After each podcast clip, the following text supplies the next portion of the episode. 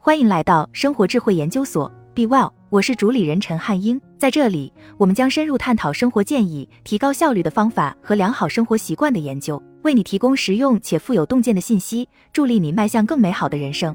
心智模型是可以用来解释许多不同现象的一般概念，经济学中的供给和需求，生物学中的自然选择。计算机科学中的递归或数学中的归纳证明，只要你有意识的去了解，你会发现这些模型无处不在。正如理解供给和需求有助于推理经济学问题一样，理解学习的心智模型有利于更加容易的思考学习问题。不幸的是，学习很少单独作为一门课来教授，这意味着它的多数心智模型只有专家才知道。在本文中，我想分享对我影响最大的十个心智模型，并附上参考资料以供读者深入挖掘。一、解决问题就是不断搜索。赫伯特·西蒙和艾伦·纽厄尔以其里程碑式著作《人类问题解决》启动了问题解决的研究。他们在书中指出，人们是通过搜索问题空间来解决问题的。问题空间就像一个迷宫，你知道自己现处的位置，你能判断自己是否已经到达出口，但你却不知道如何走出去。行走的每一步无不受到迷宫墙壁的限制。问题空间如同迷宫，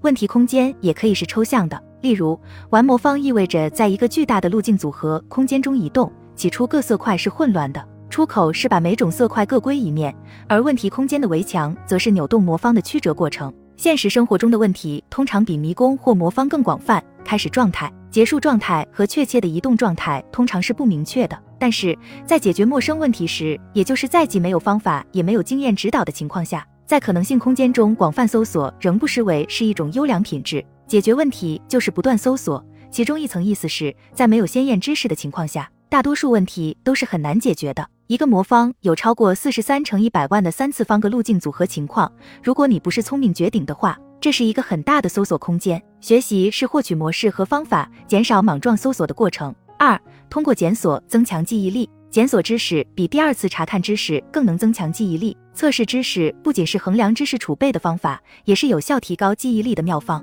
事实上，测试是研究人员发现的最好的学习技巧之一。为什么检索如此有用？一种解释是，大脑只记忆那些可能证明有用的事情，以此节省精力。如果手边总是有答案，则无需在记忆中对其编码。相比之下，与检索相关的困难是我们需要牢记的强烈信号。检索仅在有要检索的内容时才有效，这就是为什么我们需要书籍、老师和课程。当我们无法借助记忆解决问题时，我们会转向上文中的搜索。搜索取决于问题空间的大小，它可能完全无法给出一个正确的答案。然而，一旦我们获悉答案，检索知识比反复查看知识能让我们学到更多。三、知识呈指数增长，能学到多少取决于自己已知的有多少。研究发现，从文本中吸取的知识量取决于对该主题的先验知识。在某些情况下，这种效果甚至可以超过一般智力。知识储备越丰富，新旧知识的链接线路就越多。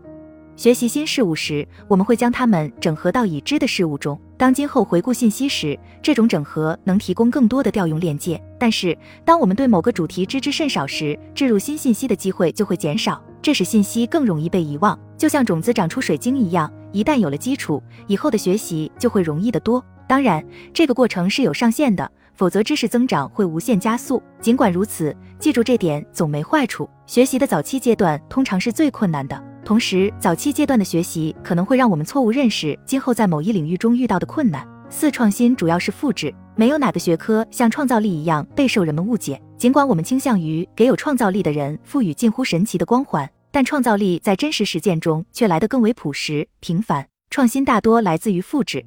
马特·里德利在回顾历史上的重大发明时，明确指出，创新源自于进化过程。新发明并非以完整的形式呈现给世人，它本质上是就点子的随机变异。当变异后的点子被证有用后，它们就会扩展、壮大、填补新的细分领域。这种观点可以从近乎同步的创新现象中得到验证。历史上无数次，很多不相干的人带来了相同的创新。这表明这些创新在发现之前，或许就靠近了可能性空间。即使在美术中，临摹的重要性也被忽视了。是的，许多艺术革命都是对过去趋势的明确拒绝，但革命者本身几乎无一例外地沉浸在他们自己所反抗的传统中。反抗任何传统需要了解该传统。五技能是特定的，迁移是指在一项任务中训练出的优秀能力可以用在另一项不同的任务中。在迁移研究中，一个典型的模式出现了。某项任务练习可以我们更擅长处理该任务，某项任务练习有助于我们完成类似的任务。某项任务练习对不相关的任务帮助不大，即使他们似乎需要同样广泛的能力，如记忆力、批判性思维或智力。人们很难预测迁移，因为这需要准确了解人类思维的运作方式和所有知识的结构。然而，在更受限制的领域，约翰·安德森发现了知识运行的 if-then 规则，它完美匹配了人们在智力技能中观察到的转移量。虽然技能可能是特定的，但知识的广度创造了普遍性。例如，学习外语单词只有在使用或听到该单词时才有帮助。但是，如果你知道很多单词，你就可以说很多不同的话。同样，了解一个想法可能无关紧要，但掌握多个想法会产生巨大的力量。每增加一年的教育，智商就会提高一至五分。部分原因是学校教授的知识广度与现实生活所需的知识重叠。如果你想变得更聪明，没有捷径可走，你必须学习很多东西。反之亦然，学习带来的智力提升超乎你的想象。六，心理带宽极其有限。我们在任何时候只能记住几件事。乔治·米勒最初将这个记忆数值设置为七加减二，但最近的研究表明更接近于四。所有学习、所有想法、所有记忆和经验都必须穿越工作记忆的瓶颈。如果你想转换为长期知识，那么这个极其狭窄的空间是所有学习、所有想法、所有记忆和经验都必须穿越工作记忆的瓶颈。潜意识学习是不起作用的，没有注意就没有学习。提高学习效率的主要方法是确保穿过瓶颈的信息是有用的。将带宽浪费在不相关的事物上，可能会减慢学习速度。自二十世纪八十年代以来，认知负荷理论一直用来解释干预措施如何根据有限的心理带宽优化学习。本研究发现，解决问题对初学者来说可能适得其反。当向新手展示可行的事例时，他们会做得更好。为了领会材料内容，人们不得不在图表的各页面或各部分来回翻动。这种现象应该在设计材料时考虑避免。冗余信息会阻碍学习，分部分呈现信息可以更容易的学习复杂想法。七，成功是最好的老师。我们从成功中学到的比失败的多，原因是问题空间通常很大，而且大多数解决方案都是错误的。知道什么有效会大大减少可能性，而经历失败只会告诉你一种特定的策略不起作用。从成功中学习比从失败中学习效率高。一个好的方法是在学习时把成功率定在百分之八十五左右。要实现此目标，我们可以校准练习的难度，或在低于此阈值时寻求额外的培训和帮助。如果我们成功跨越这个阀值，那么面对的可能不是真正的难题。我们正在训练的不过是常规操作，而不是在学习新的技能。八，我们通过例子推理，人们如何做出逻辑思考是一个亘古难题。从康德开始，我们就知道逻辑不能从经验中获得。不知何故，我们必须已经知道逻辑规则，否则一颗不合逻辑的头脑永远不可能发明逻辑。但如果是这样，为什么我们经常无法解决逻辑学家发明的问题呢？三段论的推理。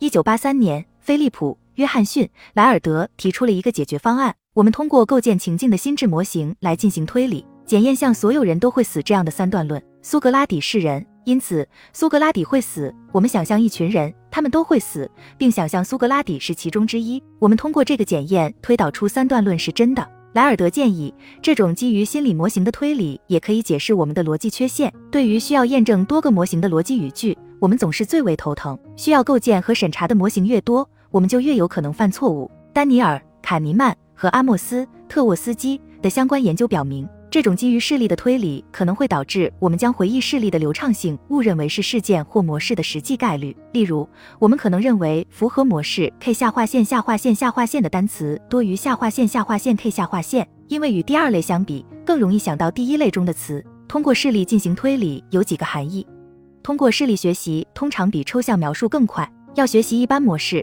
我们需要很多例子。我们在根据几个例子进行广泛的推断时，必须小心谨慎。九经验越丰富，技能越无形。技能通过实践变得越来越自动化，这会降低我们对技能的自觉意识，从而减少调用宝贵的工作记忆容量来执行技能。想一想，开车起初使用转向灯和刹车是经过深思熟虑的，经过多年的驾驶，我们几乎不用细想。技能随着经验的丰富变得自动化。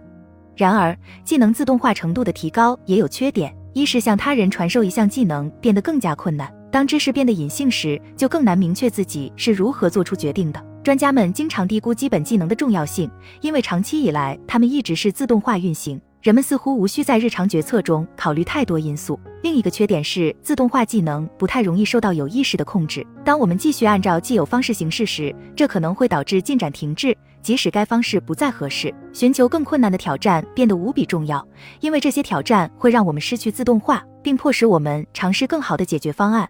时、重新学习比较快。在学校待过那么多年，我们当中有多少人还能通过毕业所需的期末考试？面对课堂上的问题，许多成年人不好意思地承认他们记得不多。重新学习比全新学习掌握更快。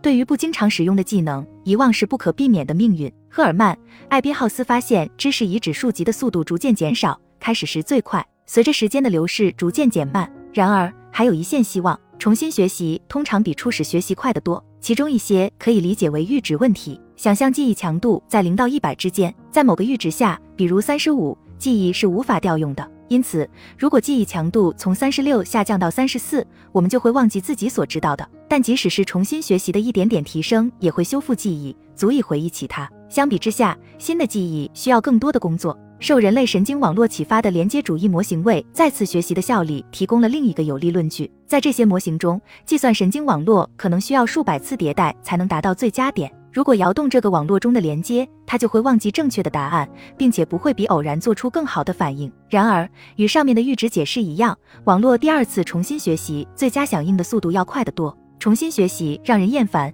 特别是与以往简单的问题纠缠，更让人心烦意乱。然而，我们没有理由只是粗浅地、泛泛的学习。即使是被遗忘的知识，我们再度学习起来，也可以比从头开始来得更快。好了，以上就是今天的分享。如果您有什么看法，欢迎在下方留言与我们交流分享。期待我们下次相遇。